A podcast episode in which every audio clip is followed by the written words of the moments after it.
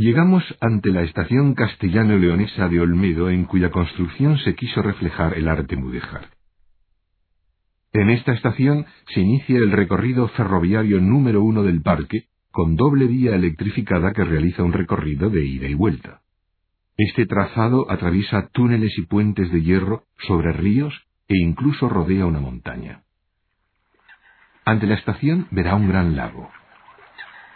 Quisiéramos aprovechar que estamos cerca de sus orillas para explicarle el destacado papel que desempeña el agua en el parque.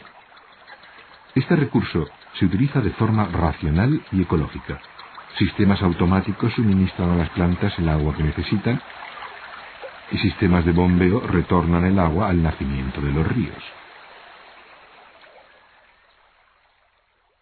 Las plantas elegidas para el recinto no corresponden a un capricho estético, sino que se han seleccionado para representar variedades autóctonas de nuestra comunidad, con más de 300 especies diferentes, y para que usted pueda disfrutar del aroma característico de la flora silvestre de Castilla y León.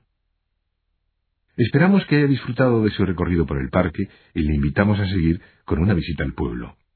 Una vez se encuentre de nuevo en la entrada del parque, pulse el número 101 y le indicaremos cómo iniciar la visita al municipio.